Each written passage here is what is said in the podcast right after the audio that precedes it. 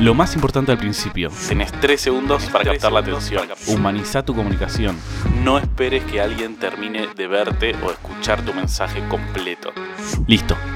Esto es lo que tenemos que tener en cuenta que antes no pasaba tanto por ahí. A ver, yo no soy experto en comunicación, ni periodista, ni nada del estilo. Pero sí estoy del lado del consumidor. Y también estoy del lado del creador. Y creo que a todos nos parece un poco obvio esto, ahora. Pero si recordamos, antes la manera de comunicar, inclusive en las noticias, en el noticiero, tenía una narrativa muy clásica de guion.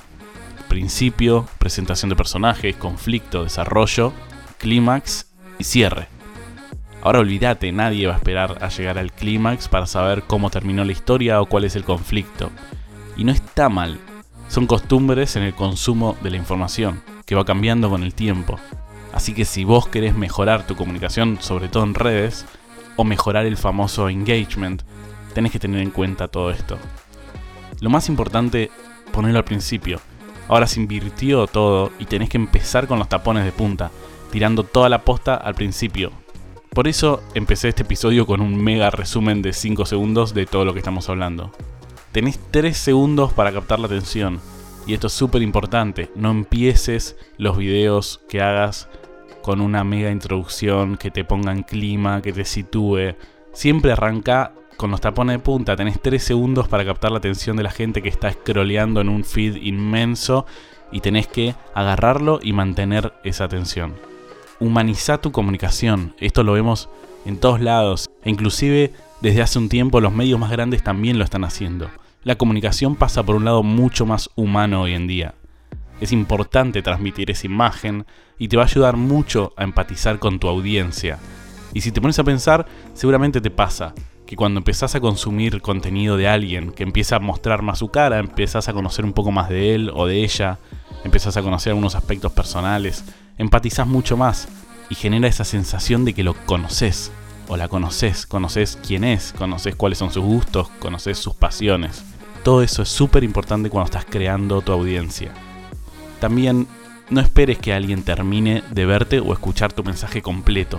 Nunca plantees una idea una estrategia donde necesites que sí o sí terminen de ver o de consumir tu contenido al 100%, porque la realidad es que pasa muy pocas veces eso. Por eso es importante pensar en el primer punto de tirar toda la posta al principio.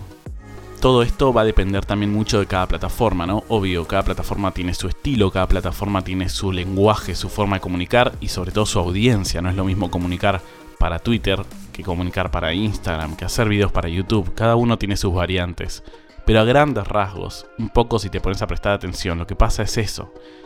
Y muchas veces me pasa de consumir contenido de algunas cuentas que en cuanto a comunicación están un poco atrasadas en el estilo, en la manera de comunicar. Y es súper importante que nos mantengamos actualizados en esto, no por un hecho de estar a la moda o de seguir la corriente de lo que se use, sino para estar a la altura de lo que el consumidor espera.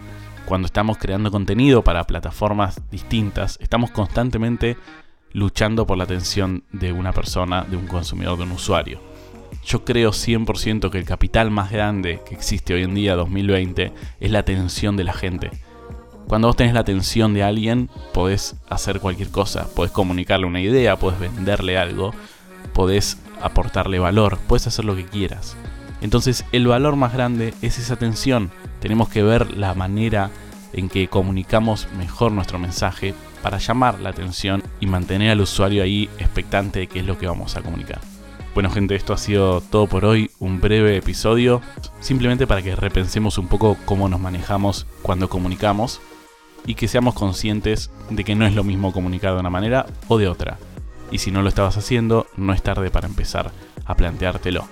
Como siempre, sigamos en contacto a través de todas las redes. Ya saben que el feedback de este episodio y todas las cosas que voy haciendo me es súper valioso, así que sigan comunicándomelo y que tengan una excelente semana.